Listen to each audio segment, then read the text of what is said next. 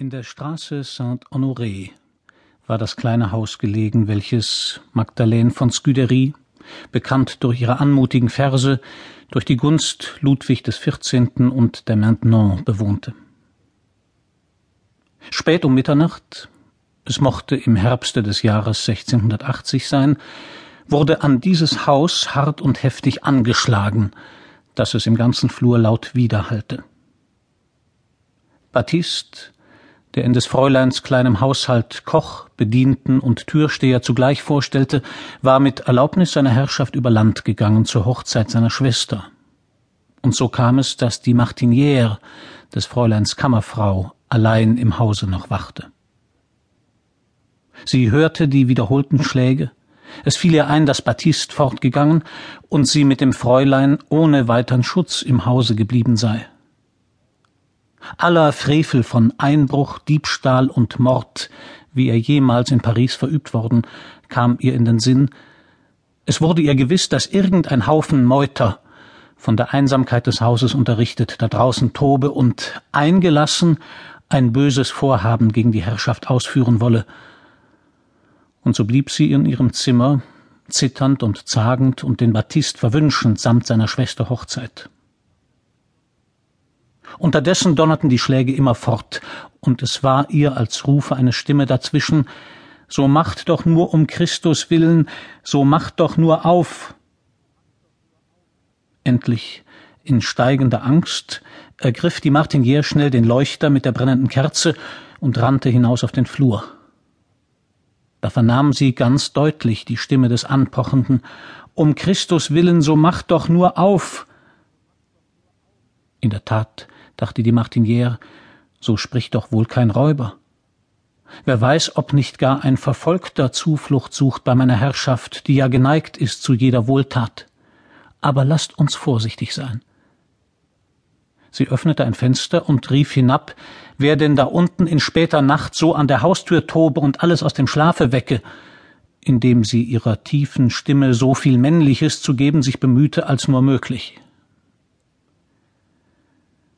In dem Schimmer der Mondesstrahlen, die eben durch die finstern Wolken brachen, gewahrte sie eine lange, in einen hellgrauen Mantel gewickelte Gestalt, die den breiten Hut tief in die Augen gedrückt hatte.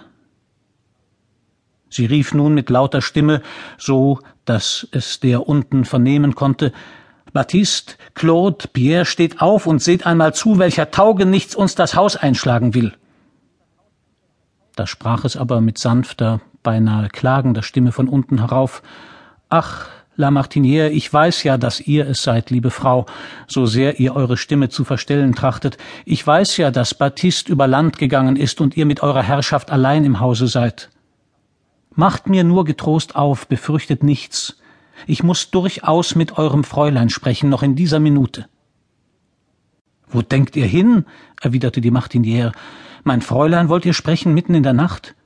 Wisst ihr denn nicht, dass sie längst schläft und dass ich sie um keinen Preis wecken werde aus dem ersten süßesten Schlummer, dessen sie in ihren Jahren wohl bedarf?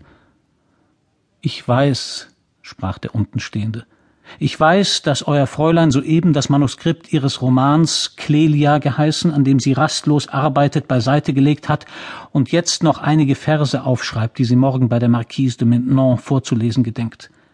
Ich beschwöre euch, Frau Martiniere, Habt die Barmherzigkeit und öffnet mir die Türe. Wisst, dass es darauf ankommt, einen Unglücklichen vom Verderben zu retten.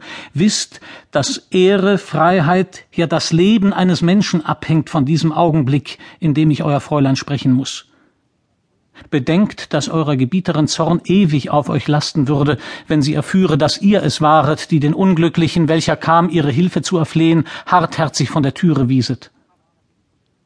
Aber warum sprecht ihr denn meines Fräuleins Mitleid an in dieser ungewöhnlichen Stunde? Kommt morgen zu guter Zeit wieder, so sprach die Martiniere herab. Da erwiderte der unten, Kehrt sich denn das Schicksal, wenn es verderbend wie der tötende Blitz einschlägt, an Zeit und Stunde? Darf, wenn nur ein Augenblick Rettung noch möglich ist, die Hilfe aufgeschoben werden?